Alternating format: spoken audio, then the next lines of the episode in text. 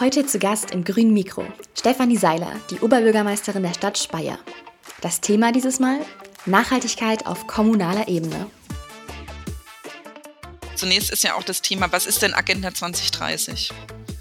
Was sind die SDGs und was bedeutet es eben für Lieschen Müller in der Stadt Speyer, ähm, wenn wir danach unser Verhalten, unser Konsumverhalten, unser gesellschaftliches Verhalten ausrichten möchten?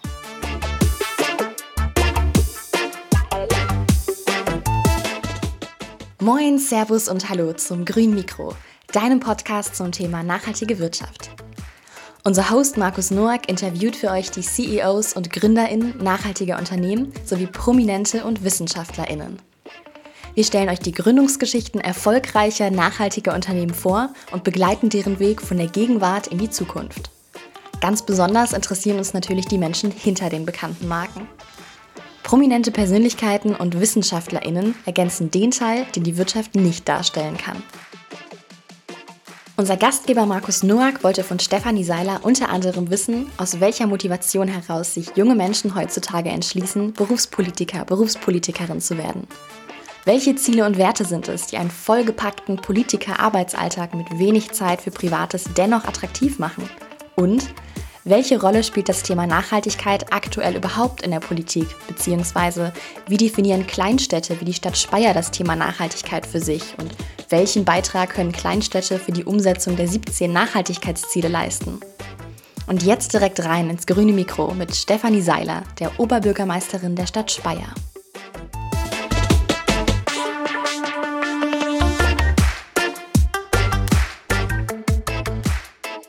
Hallo Stefanie. Markus. Herzlich willkommen zum grünen Mikro. Heute wollen wir mal über Politik sprechen und deinen Weg in die Politik. Bevor wir das machen, erzähl, uns du, erzähl du uns doch mal so ein bisschen, wer bist du und was machst du eigentlich? Ja, mein Name ist Stefanie Seiler. Ich bin Oberbürgermeisterin der wunderbaren Stadt Speyer in Rheinland-Pfalz.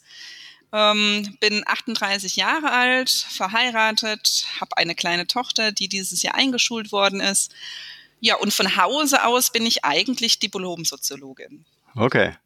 Du bist äh, aus Speyer gebürtig oder hingezogen? Ich bin hier geboren, aufgewachsen und vollständig sozialisiert. Okay, okay. Ja, bevor wir dann noch tiefer reingehen, unsere obligatorische Frage, was wolltest du als Kind einmal beruflich werden? Also ich wollte tatsächlich Tierärztin werden. Habe oh. mich da auch ähm, in der Oberstufe im Bereich der Naturwissenschaften aufgestellt ja, und dann kam es doch anders und habe Gesellschaftswissenschaft studiert. Aha, aha. Und heute trotzdem Tiere zu Hause oder gar keine? Doch, tatsächlich Tiere zu Hause von äh, wirklich Hund, Katz, Maus, also aha. über Hühner äh, zu Hunden. Das, was das Portfolio im kleinen Garten hergibt. Aha, okay. Ja, jetzt hast du schon erzählt, du bist Oberbürgermeisterin der Stadt Speyer. Ähm, wie bist du denn in diese Funktion gekommen und seit wann? Also ich bin seit 2019 im Amt, ähm, also 1.1.2019, ähm, habe 2018 einen sehr ja, anstrengenden, aber eben auch sehr interessanten Wahlkampf hinter mich gebracht. Und äh, die Entscheidung zu kandidieren ist eigentlich durch meine Tätigkeit als Beigeordnete hier bei der Stadt Speyer ähm, entstanden. Also ich bin 2015 ins Amt der Beigeordneten gewählt worden, hauptamtliche Beigeordneten hier von der Stadt und habe dann in der Arbeit mit meinem Vorgänger festgestellt, dass ich einfach eine andere politische Ausrichtung habe, ähm, andere Zielsetzung auch für meine Stadt. Und ja, bin so gebrieft worden von zu Hause aus, dass wenn man etwas anders machen möchte, dann auch selbst ähm, sagen muss, ich stelle mich zur Wahl. Mhm. Ähm, und die Speierinnen und Speierer haben dann mir die Mehrheit gegeben. Okay. Und Politik spielte in deinem Leben schon immer eine Rolle, oder? Ja, es spielt schon immer eine Rolle. Ähm, also ich bin schon immer gesellschaftlich interessiert gewesen. Mhm. Ähm, also wie ja, wie können, äh, was bedeutet Demokratie, was ist das große Privileg eines Sozialstaates? Ähm, ich bin ein Kind Europas, mhm. ähm, also so diese 90er, äh, keine Grenzen, Freiheit. Und ähm, ja, komme aus dem sozialdemokratischen Elternhaus. Ähm, also auch da war die Prägung sehr, sehr früh. Und ähm, wirklich von der Pike auf, wenn du was verändern willst, dann musst du es auch selbst in die Hand nehmen. Mhm. Ähm, mhm. Und bin dann ziemlich früh auch bei der SPD aktiv gewesen. Ja. Okay, also auch bei den Jusos aktiv. Genau, also ja. schon Klischee, Plakate ja. kleben, äh, Juso-Arbeit, ähm, damals nicht mit der Prämisse, äh, Oberbürgermeisterin zu werden, sondern wirklich äh, sich kommunalpolitisch zu engagieren. Verstehst du dich oder würdest du sagen, dass du so eine typische Berufspolitikerin bist? Also leider gehöre ich dazu, weil ich es tatsächlich hauptberuflich äh, äh, ausübe, auch wenn ich mich ähm, oder wenn ich manchmal feststelle, ich rede über Berufspolitiker und nehme mich dann so ein bisschen raus. Also ja. es ist, ähm, aber ich gehöre schon dazu. Hm, ja. Hm, hm. Und ähm, ich finde es jetzt auch gar nicht verwerflich. Ähm, es ist ein, ein Hauptberuf, hm. gewählt auf Zeit. Also wir sind, ich bin die Vertreterin und Vertreter äh, für die Speyerinnen und Speyerer. Mhm. Ähm, ich hoffe, dass Sie rückblickend äh, sagen werden, sie hat es ganz gut gemacht und zufrieden sind. Mhm. Ähm, aber ich muss auch ganz offen sagen, dass auch ich manchmal immer noch so ein bisschen in den Klischees äh, verhaftet bin mit Land und Bund und es kommt einem so weit weg vor, aber eigentlich ist es ganz, ganz nah. Also mhm. auch diese politische Ebene ist ganz, ganz nah ähm, und spielt im Alltag der Menschen eine ganz, ganz große Rolle. Mhm. Ich will ja immer in dem Podcast hier so ein bisschen besser verstehen, wie sind die Leute oder wie sind die Menschen die geworden, die sie heute sind. In der Regel sind die Leute, die hier im Podcast sind, alle sehr erfolgreich, zumindest beruflich erfolgreich und äh, so wie ich es wahrnehme, auch alle relativ glücklich mit dem, was sie machen. Du bist noch relativ jung, noch unter 40, äh, trotzdem eben schon ähm, ja, Berufspolitikerin. Äh, wir hatten auch schon Dr. Gerd Müller hier im Podcast, der schien auch in, in seiner Funktion eigentlich sehr, sehr glücklich, weil er halt viel bewegen konnte. Ähm, vielleicht lass uns noch mal so ein bisschen verstehen, wie wird man eigentlich ähm, Politiker und warum wird man Politiker? Weil hier sind natürlich auch viele äh, Studentinnen und Studenten, die den Podcast hören, junge, junge Leute, die sich vielleicht auch die Frage stellen, was kann ich äh, mit meinem Studium machen? Muss es immer in die Wirtschaft gehen oder kann man vielleicht auch in die Politik gehen? Vielleicht kannst du ja mal so ein bisschen so eine Lanze brechen für eben äh, die Berufspolitiker.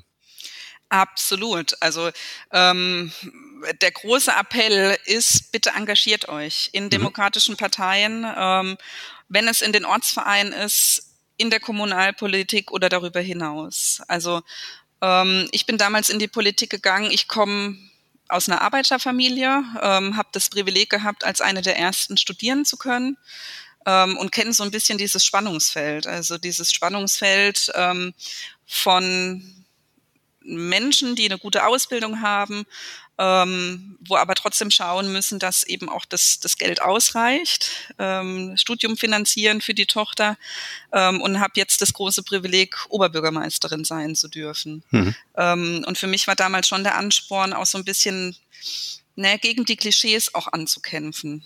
Mhm. Also natürlich bin ich auch eine Berufspolitikerin, aber auch wir sind nicht alle gleich, mhm. ähm, so wie wir Menschen unterschiedlich sind.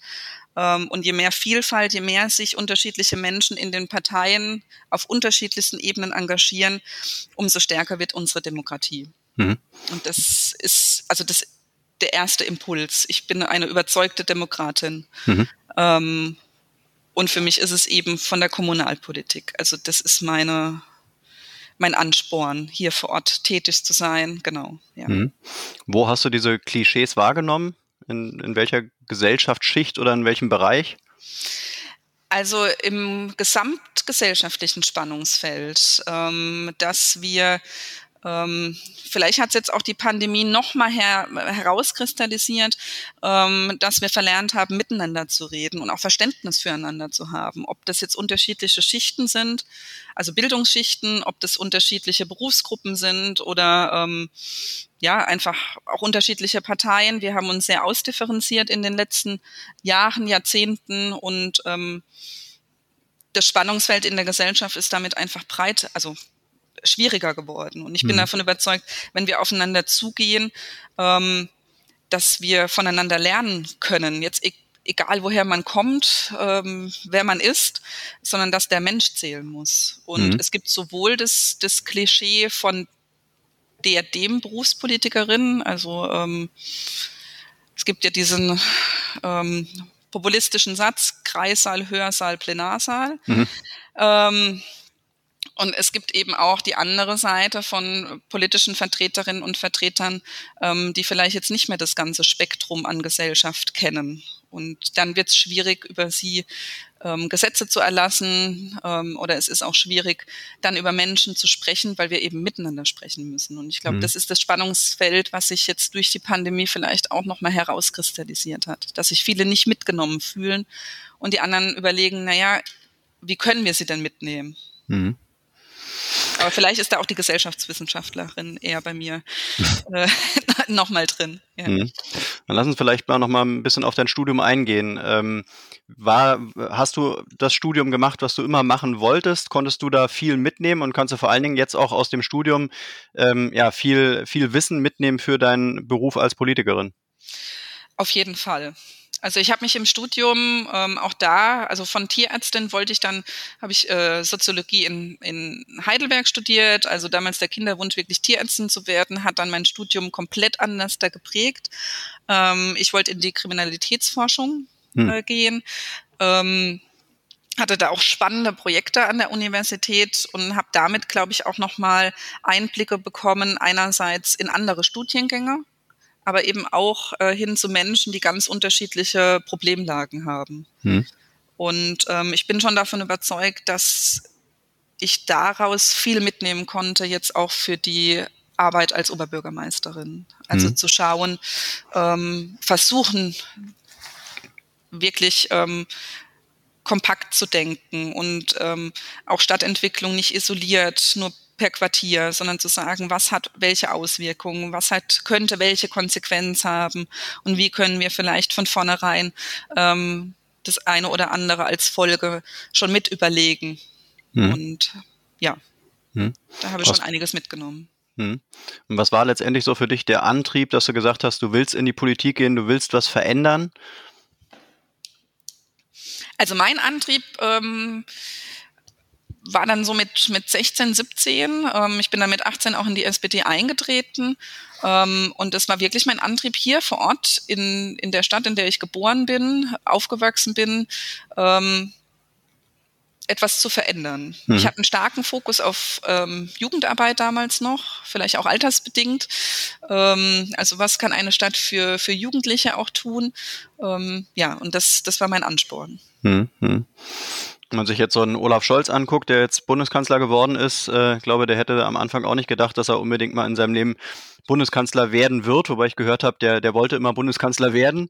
Ähm, letztendlich sind solche Karrieren schon irgendwo in gewissem Maße planbar. Äh, natürlich kann nur einer Bundeskanzler oder Bundeskanzlerin sein, ähm, aber für dich wird der Weg auch wahrscheinlich weitergehen, oder? Du sagst jetzt nicht, jetzt bist du Oberbürgermeisterin und dann danach ist Schluss und dann gehst du irgendwo in die Wissenschaft oder in die Wirtschaft, sondern bei dir soll es wahrscheinlich weitergehen, oder?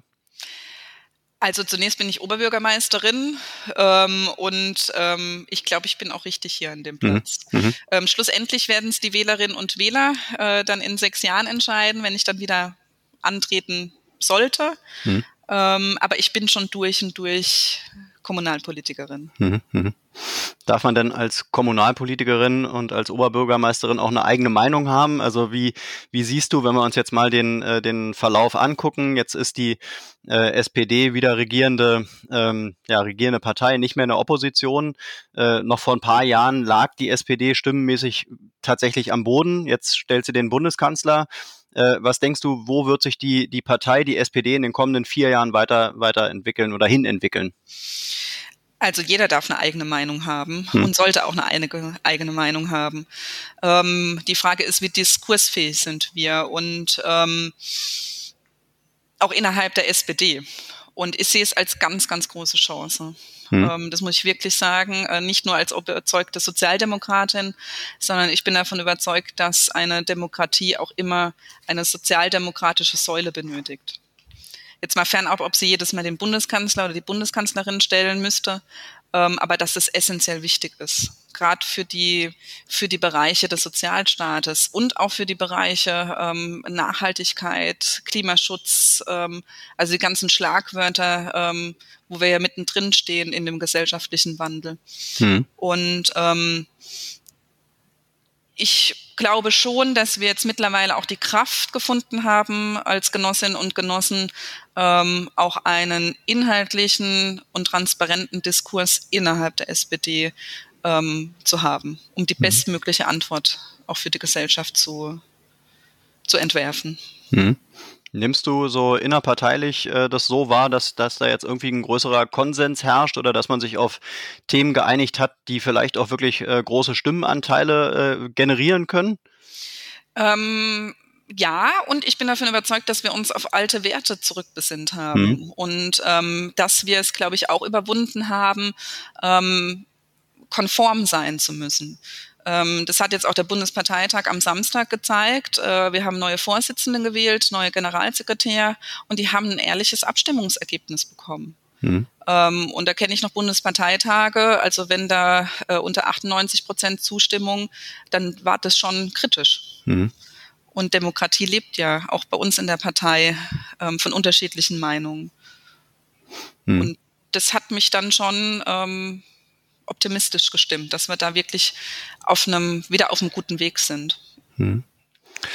Jetzt hat natürlich bei der letzten Wahl äh, das Thema Nachhaltigkeit und Klima natürlich eine, eine zentrale Rolle gespielt. Jede Partei hat irgendwie versucht, äh, da ein gutes äh, Konzept auf die Beine zu stellen. Ähm, wie würdest du das Thema Nachhaltigkeit bei der SPD jetzt mal, sagen wir mal, auf, auf, auf Bundesebene äh, wie würdest du das beschreiben? Wo steht die SPD da und gibt es vielleicht auch wirklich äh, klare Abgrenzungspunkte gegenüber den anderen Parteien?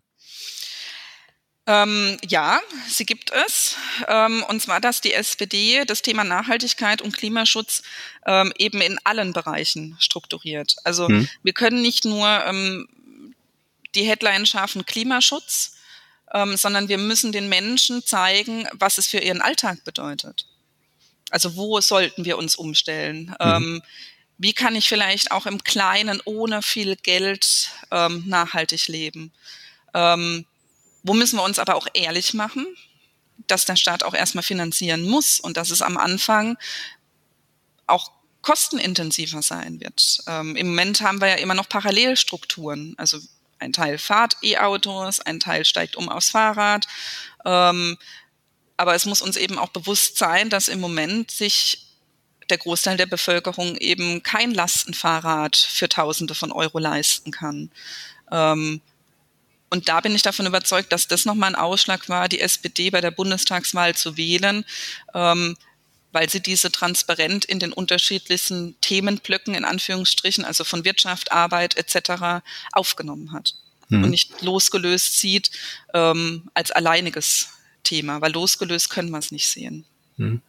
Wie muss, muss man sich das jetzt praktisch vorstellen? Da stellt dann die, die Bundes-SPD, die macht sich Gedanken zum Thema Nachhaltigkeit. Äh, welche, ähm, ja, welche ähm, Sachen werden da eine Rolle spielen? Welche Themen sollen da eine Rolle spielen? Und dann wird es runtergebrochen auf die, auf die Länder, auf die Kommunen oder habt ihr da auch ein eigenes Konzept vom Thema Nachhaltigkeit, zum Thema Nachhaltigkeit? Also natürlich haben wir auch eigene Konzepte hier vor Ort. Hm. Ähm, auch da ist meine Auffassung, ähm, es muss eine starke Kommunikation von Kommune, Land und Bund herrschen und umgekehrt. Ähm, aber es ist eben auch wichtig, mit der Kommunale in die Diskussion einzusteigen. Wie können wir nicht nur über Nachhaltigkeit diskutieren, sondern wie können wir sie ganz konkret hier vor Ort umsetzen? Mhm. Ähm, und ich glaube schon, dass wir in der praktischen Umsetzung auf kommunaler Ebene ein paar Schritte weiter sind. Mhm. Ähm, und da brauchen wir natürlich finanzielle Mittel. Ähm, wir brauchen auch die Entscheidungsfreiheit, vielleicht auch mal was auszuprobieren und zu sagen, okay, funktioniert das? Ähm, genau, also da bin ich schon davon überzeugt, ähm, dass diese Kommunikation eng herrschen muss. Das findet auch statt. Ähm, das vielleicht auch als Ergänzung, natürlich erstmal auch innerhalb der Parteien. Also auch wir haben innerhalb der SPD auf unterschiedlichsten Ebenen ähm, unterschiedlichen Gesprächsaustausch. Ähm, das haben die anderen Parteien ebenso. Ähm, und wir haben auch ein starkes Bindeglied äh, über die Verbände, also über den Städtetag, über den Landkreistag. Ähm, und die Zukunft, in der Zukunft wird wichtig sein, dass wir diese Bindeglieder noch engmaschiger miteinander verknüpfen. Hm. Die Frage ist natürlich auch so ein bisschen, wie nimmt man die Bürger und Bürgerinnen beim Thema Nachhaltigkeit mit? Äh, vielleicht kannst du da mal so ein bisschen ähm, ja, die, die praktische Arbeit vor Ort beschreiben. Also wenn ihr da auf, äh, sagen wir mal, vielleicht bürgernah an, äh, jetzt gerade in, in, in ähm, also wo man Wahlkampf macht, wo man auf der Straße steht, die Gespräche dann eben mit den Bürgern führt. Äh, was sind da so die Argumente, ähm, die man, die man parat haben muss, damit eben dieses Thema Nachhaltigkeit lebendig wird? Ähm, ja, mit unterschiedlichen äh, Projekten, also ganz niedrigschwellig. hm. ähm, für die für die Bevölkerung. Wirklich zu zeigen, was ist wichtig? Wie kann man, wie kann man vor Ort anfangen, ähm, selbst im, im Konsumverhalten nachhaltiger zu werden? Mhm. Ähm, wir haben zum Beispiel Tütentauschaktionen gemacht ähm, bei uns auf dem Wochenmarkt. haben die, die ähm, von Kindergärten und Grundschulen Bilder malen lassen, die wurden dann auf die Taschen gedruckt und dann haben wir, waren wir vor Ort und haben mit den Kundinnen und Kunden ihre Plastiktüten gegen unsere Mehrwegtüten getauscht ähm, oder haben Mehrwegbecher, ähm, haben gemeinsame Pflanzaktionen. Ähm, also es ist wichtig, ähm, einerseits natürlich wissenschaftliche und hochinteressante ähm, Diskussionen auch zu führen, gerade im Bereich der Nachhaltigkeit, also diesen Austausch ähm, auch mal auf der Metaebene zu haben. Ähm, aber in der Umsetzung brauchen wir wirklich die, die Mikroebene. Ähm, mhm. Und sei es im Waldkindergarten, also Pädagogik ist ganz, ganz wichtig, ähm, bis hin, dass auch ich mal als Oberbürgermeisterin von zu Hause erzähle, äh, die Hühner hat, ähm, wie ist es mit frischen Eiern? Also ja, das sind mhm. viele kleine Puzzleteile, die mhm. da wichtig sind. Hm. Aber höchstwahrscheinlich ist das Thema Nachhaltigkeit heutzutage ein bisschen breiter aufgestellt, als jetzt nur Tüten zu tauschen. Äh, ist natürlich auch klar, äh, auf jeden Fall eine Möglichkeit, da irgendwie mal ins Gespräch zu kommen. Ähm, es gibt ja auch so Leuchttürme wie beispielsweise Barcelona, die jetzt irgendwie die ganze ähm, Mobilität umstellen, die teilweise äh, Straßen äh, eben ähm, sozusagen zumachen und begrünen äh, habt ihr da vielleicht auch irgendwie so Modelle, wo ihr sagt, äh, wir wollen die Autos aus der Stadt raus haben und wollen irgendwie die, den Stadtraum den Menschen zurückgeben? Also wir haben tatsächlich ähm, letzte Woche eine Grundsatzentscheidung getroffen, zunächst mal in einem Fachgremium. Im Februar steht der Stadtrat aus äh, für die Verlängerung unserer Fußgängerzone hier im innerstädtischen Bereich. Mhm. Und ähm, meine Vision wäre es schon, in vielen Bereichen hier in unserer Stadt ähm, wieder mehr Grün, mehr Plätze, mehr Begegnung zu schaffen. Und ähm, ich bin optimistisch, äh, dass dieser äh, Beschluss auch im Februar im Stadtrat gefasst wird. Ähm, und ich glaube, wenn wir den geknackt haben, in Anführungsstrichen, ähm, dann können wir das erweitern. Also dann mhm. können wir diese Vision in die Umsetzung bringen. Mhm. Und ist es möglich deiner Meinung nach? Also sind die Menschen mittlerweile so weit, dass sie sagen, äh, sie wollen, äh, sie brauchen nicht mehr unbedingt das Auto, sie sind nicht mehr aufs Auto angewiesen, vielleicht steigen eher auf den öffentlichen Nahverkehr um? Ja, also natürlich müssen wir den ÖPNV auch ausbauen. Also es muss alles Hand in Hand gehen. Ähm, aber ich fand es ganz interessant, dann auch letzte Woche, ähm, wie gesagt, die politische Mehrheit war da. Sie hat den Beschluss gefasst. Ähm, auch sehr visionär, wie ich finde. Ähm, auf der anderen Seite haben wir es dann aber auch mit alten, in Anführungsstrichen, Klischees zu tun, also die so ein bisschen verhaftet sind.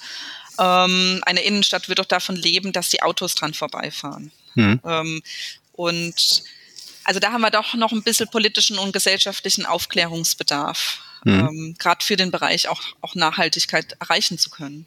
Mhm. Ja.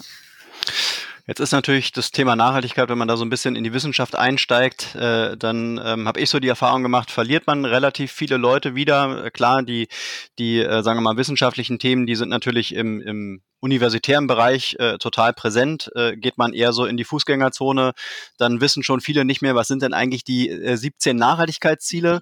Ähm, diese SDGs, mit denen beschäftigt ihr euch auch. Ähm, von daher die Frage, welchen Beitrag leistet eigentlich die Stadt Speyer für die Umsetzung der 17 Nachhaltigkeitsziele? Also auch wir haben uns natürlich ähm, verpflichtet ähm, und ähm, wir sind im Moment dabei, ähm, das Thema Agenda 2030 und eben ganz explizit damit verbunden, die 17 Ziele viel, viel stärker in die Öffentlichkeit zu transportieren und auch nochmal zu zeigen, was machen wir denn überhaupt schon hm. in ganz unterschiedlichen ähm, Baustein. Auch viele ehrenamtliche Vereine und, und ähm, Organisationen, die da schon ganz, ganz viel dafür tun, ähm, sei es der Weltladen oder anderes. Ähm, wir haben letztes Jahr angefangen, äh, nee, dieses Jahr angefangen, ähm, auch unsere Ratsvorlagen mit den SDGs-Regeln zu versehen, um eben auch die politische Ebene dafür zu sensibilisieren. Ähm, was hat welche Auswirkungen und ähm, genau. Ähm, sind denn diese SDGs äh, für dich ein guter Weg, um, um, um, ja, um, die, um, die, um die Menschen, um die Wirtschaft irgendwie nachhaltiger aufzustellen, um das ganze Thema auch transparenter zu machen? Oder sagst du, ähm, irgendwie sind diese, werden diese SDGs dann am Ende des Tages doch nicht richtig gelebt und haben irgendwie einen zu geringen Bekanntheitsgrad? Mm, also ich finde schon, dass sie das richtige Mittel sind. Hm. Also ich finde sie auch wirklich kompakt. Ähm, wir müssen sie einfach stärker in die Öffentlichkeit transportieren und eben auch ähm, herunterdeklinieren. Mhm. Also zunächst ist ja auch das Thema, was ist denn Agenda 2030? Was sind die SDGs und was bedeutet es eben für Lieschen Müller in der Stadt Speyer, ähm, wenn wir danach unser Verhalten, unser Konsumverhalten, unser gesellschaftliches Verhalten ausrichten möchten? Mhm. Jetzt müssen wir kurz warten, weil das war jetzt gerade die die Speyerer Turmuhr. Oh. Äh, Entschuldigung. ähm, und ähm, auch da sind wir innerhalb der Verwaltung ähm, natürlich am Überlegen, auch kreativ am Überlegen, wie können wir das stärker nach draußen bringen, in die Öffentlichkeit transportieren. Also das sehe ich schon nochmal als einen Auftrag auch an uns. Mhm. Auch an mich direkt ähm, mit dem Team, mit den Kolleginnen und Kollegen, mit unserer Nachhaltigkeitsmanagerin, ähm, zu sagen, wie bekommen wir das, wir bekommen es auf der Straße übermittelt. Aber wie transportiert man es denn besser? Also ist es dann am Ende wirklich einfach, dass man irgendwie die äh, Bushaltestellen damit äh, äh tapeziert und überall Plakate aufstellt? Oder ähm, wie, wie schafft man das, dass, dass diese SDGs bekannter werden? Wenn wir sie ähm, immer wieder hinzuziehen, also sei es pol bei politischen Debatten, bei gesellschaftlichen Diskussionen. Ähm, also ich glaube, auch das muss ein buntes Spektrum an unterschiedlichen Angeboten sein, zwischen wissenschaftlichen Vorträgen, Workshops, die wir machen, ähm, eben bis hin auch den Menschen mal beim Infostand zu erläutern, ähm, was sind denn die SDGs-Regeln. Mhm. Es gibt eine Stadt äh, ganz hier in, in der Nähe, ähm, das ist die Stadt Mannheim, ähm, der Kollege Kurz. Ähm, bei dem orientiere ich mich im Moment so ein bisschen, weil ich finde, er hat das Thema SDGs ähm, sehr kompakt und sehr transparent aufgebaut. Mhm. Und ähm, das ist so ein bisschen im Moment hier vor Ort, ähm, ja, wo wir uns auch ein bisschen orientieren. Mhm. Und sagen, das, das wäre dann auch nochmal ein Weg. Der hat ein Leitbild dazu entwickelt mit der Bevölkerung mhm. ähm, und hat ähm, wirklich auch in seinen politischen Reden, in seinen Haushaltsreden ähm, immer wieder den roten Faden sozusagen der, der Nachhaltigkeitsziele oder der grüne Faden, wie man es auch immer mhm. äh, dann benennen möchte. Ähm, und das finde ich hochinteressant. Jetzt gibt es natürlich äh, deutschlandweit Städte, die einfach ähm, schon immer ein bisschen nachhaltiger aufgestellt waren als der Rest. Äh, liegt sicherlich auch an den, an den Menschen, weil die vielleicht irgendwie mehr Bezug zu ihrer Umwelt haben, vielleicht auch landwirtschaftlicher aufgestellt sind. Was würdest du sagen, wie nachhaltig ist Speyer aktuell? Ähm, und ähm, vielleicht kennst du ja auch so ein paar Positivbeispiele, wo man sich dann eben doch, doch noch ein bisschen äh, ein Beispiel dran nehmen kann. Also ich glaube schon, dass wir auf einem guten Weg sind. Hm. Ich würde jetzt nicht sagen, wir sind die nachhaltigste Stadt. Ähm, aber wir haben uns das als Auftrag äh, genommen und ähm, können da auch mittelfristig, aber auch langfristig äh, noch ganz, ganz viel erreichen. Ähm, wir haben die kleinen Bausteine, die ich schon erwähnt habe, ähm, aber wir haben auch in diesem Jahr eine andere Entscheidung getroffen, die wir vielleicht vor zwei, drei Jahren nicht so getroffen hätten. Ähm, auch wir haben in unserer Stadt einfach ähm, Wohnraumbedarf oder Bedarf an Gewerbeflächen. Und ähm, es gab ein großes Vorhaben, das hat mein Vorgänger noch in die Wege geleitet, ähm, für fast, ich glaube, 20, 25 Hektar der Landwirtschaft ähm, zurückzunehmen und das für Gewerbe und Wohnen zu entwickeln. Hm. Und ähm, also das ist am Rande einer, ähm, eines Gebiets hier in, in, in Speyer Nord und da haben wir auch noch Flächen von der BIMA, also Konversionsflächen. Ähm, und wir haben dieses Jahr die Grundsatzentscheidung getroffen, ich habe das dann eingebracht in den Stadtrat, die Flächen der Landwirtschaft nicht in Anspruch zu nehmen. Mhm. Und ähm, das war eine schwierige Diskussion. Ähm, weil natürlich auch wohlwissentlich mit dem Thema Wohnraumversorgung, ähm, aber eben auch auf der anderen Seite zu sagen, solange wir noch heimische Landwirte haben, ähm, Produkte hier vor Ort haben, ähm, ist sie ebenso essentiell. Hm. Und schon allein diese Diskussion zu führen und zu sagen, okay, wir justieren vielleicht auch unsere Prioritäten neu, ähm, das war für mich ein ja vielleicht der Leuchtturm in diesem Jahr, ähm, zu sagen, die Flächen bleiben in, im Bereich der Landwirtschaft. Mhm. Und auch da muss man natürlich schauen, was bedeutet nachhaltige Landwirtschaft? Wie können wir uns da vielleicht auch noch stärker vernetzen und, und, und austauschen? Ähm, ja. Hm. Ist ja auch so ein bisschen die Frage, muss die Politik alles vorgeben oder, oder kann man auch in, die, ähm, in den Diskurs mit den, mit den Bürgern und Bürgerinnen gehen und einfach mal fragen, was wollt ihr eigentlich? Weil vielleicht haben ja die Menschen auch eine Vorstellung von Nachhaltigkeit, ganz bestimmt sogar. Äh, und man kann vielleicht so sich in der, ähm, ja, noch nicht mal in der Mitte treffen, sondern halt inspirieren lassen, auch von den, ähm, eben von den Bewohnern. Ja, ja absolut. Hm. Ähm, also wir, wir müssen mit der Bevölkerung sprechen. Äh, wie gesagt, ich bin die gewählte Vertreterin von den Speierinnen und Speierern. Also muss ich in meinem Amt ähm, zum Großteil zumindest auch ähm, wissen, was möchte die, die Speyerer Stadtgesellschaft. Ähm, und das Thema auch mit den landwirtschaftlichen Flächen, wie gesagt, es ist erstmal nicht leicht gefallen, auch diesen Beschluss äh, zu ändern, auch die Richtschnur zu ändern. Ähm, aber wir haben ähm, sehr, sehr viele positive Zuschriften daraufhin bekommen. Mhm. Und das hat dann schon bestärkt, ähm, auch schon im Vorfeld, als wir den Diskurs auch geführt haben, ähm, dass wir neu denken müssen. Also dass wir die Prioritäten anders da setzen müssen. Mhm. Und das ist die Gesellschaft auch von uns eigentlich verlangt. Mhm. Weil so ein Weiter so wie bisher einfach unrealistisch ist. Mhm. Jetzt haben wir noch so ein Thema, über das wir mal sprechen sollten. Das ist äh, kommunale Entwicklungspolitik. Das ist erstmal irgendwie so ein, so ein typisch politisches äh, äh, Wort, womit wahrscheinlich viele auch gar nicht so richtig viel anfangen können. Äh, kannst du uns das mal so ein bisschen einordnen? Was bedeutet eigentlich kommunale Entwicklungspolitik? Ja, auch da ist eigentlich wieder der Grundsatz, ähm, wir müssen vor Ort anfangen, unser Konsumverhalten zu ändern. Hm. Ähm, und ähm, auch wir schauen natürlich, was wir lo lokal machen können, um, um global zu handeln. Ähm, und es ist für uns kommunale Entwicklungspolitik. Ähm, also auch bei uns in der Verwaltung als Beispiel äh, zu nehmen, ähm, wir kaufen Kaffee aus dem, ähm, einer Weltladen. Mhm. Also ähm, auch da mit gutem Beispiel voranzugehen und zu reflektieren und zu sagen, ähm, wir können nicht nur hier für unsere Stadt etwas tun, ähm, sondern wir hängen ja alle zusammen gesamtgesellschaftlich gesehen. Und mhm. ähm, da ist es wichtig, äh, den Menschen auch vor Augen zu führen, ähm, zu sagen, ihr könnt auch den fairen Kaffee kaufen. Ähm, und der schmeckt vielleicht auch noch besser.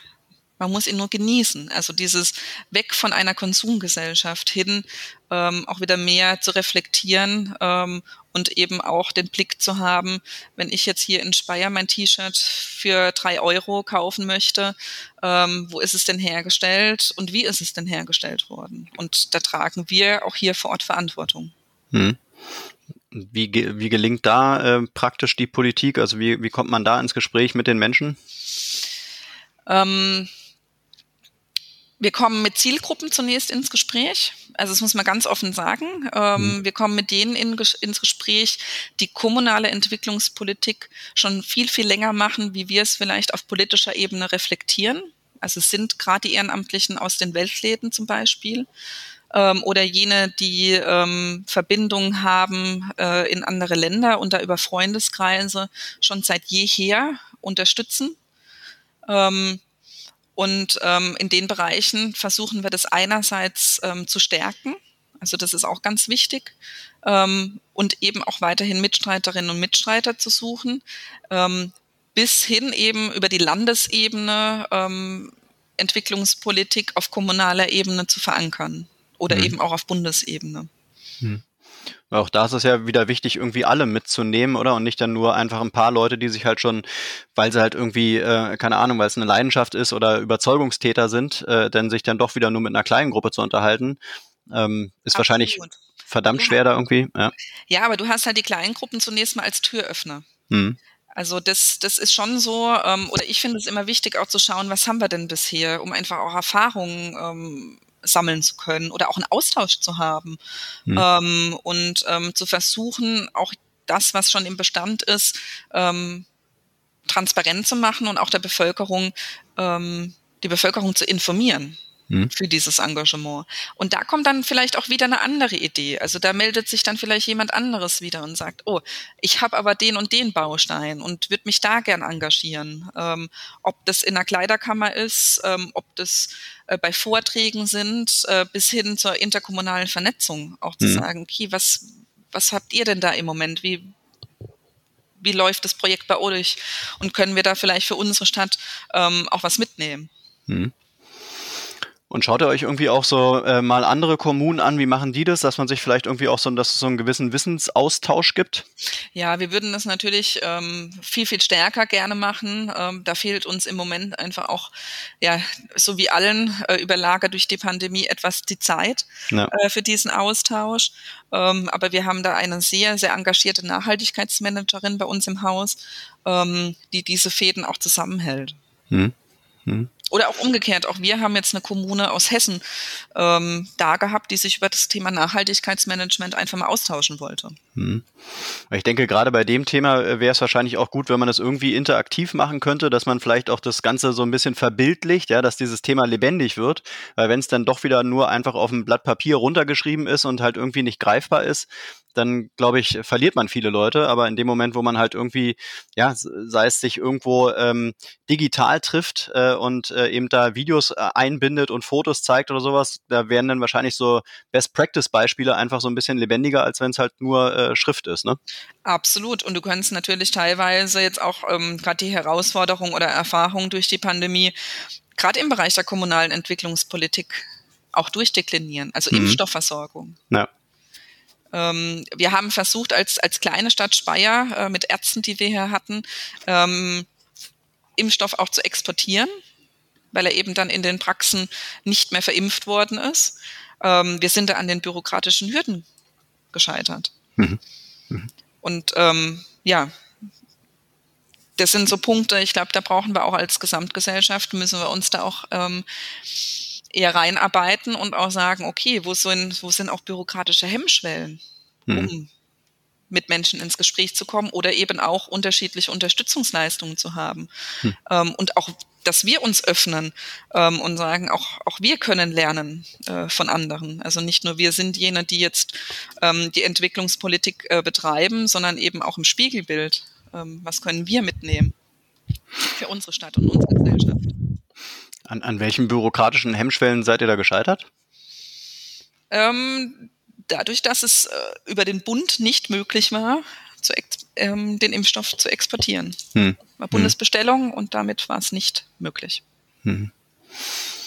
Gut, da gibt es ja. bestimmt juristisch nochmal ganz andere Gründe, wie die Impfstoffbestellung in EU-Ebene und so weiter war.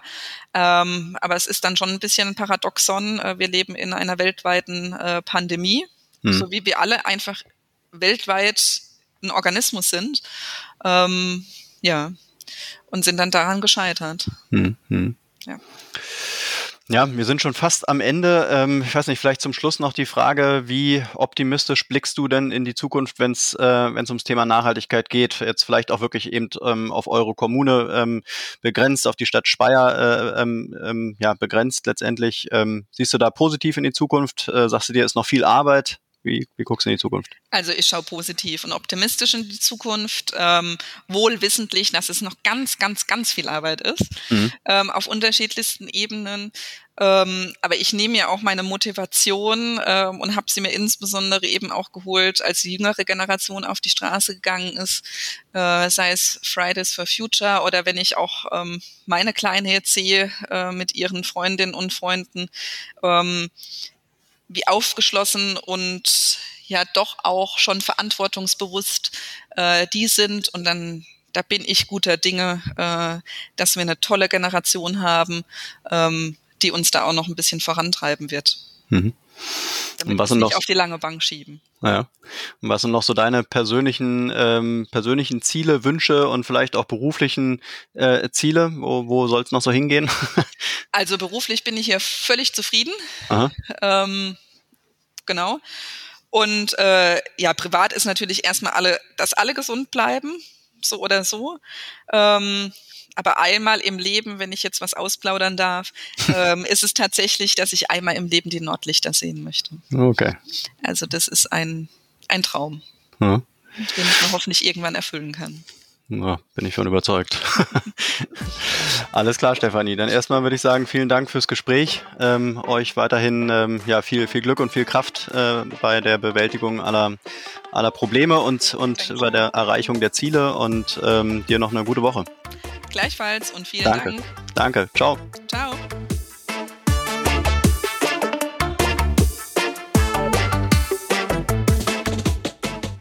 Und das war's auch schon wieder für heute mit einer neuen Folge Grünes Mikro. Alle Infos und Links zu diesem Podcast findest du in den Show Notes. Wenn es dir gefallen hat, dann abonniere uns gerne auf den gängigen Streaming-Plattformen und lass eine Bewertung da. Wir würden uns freuen. Bis zum nächsten Mal.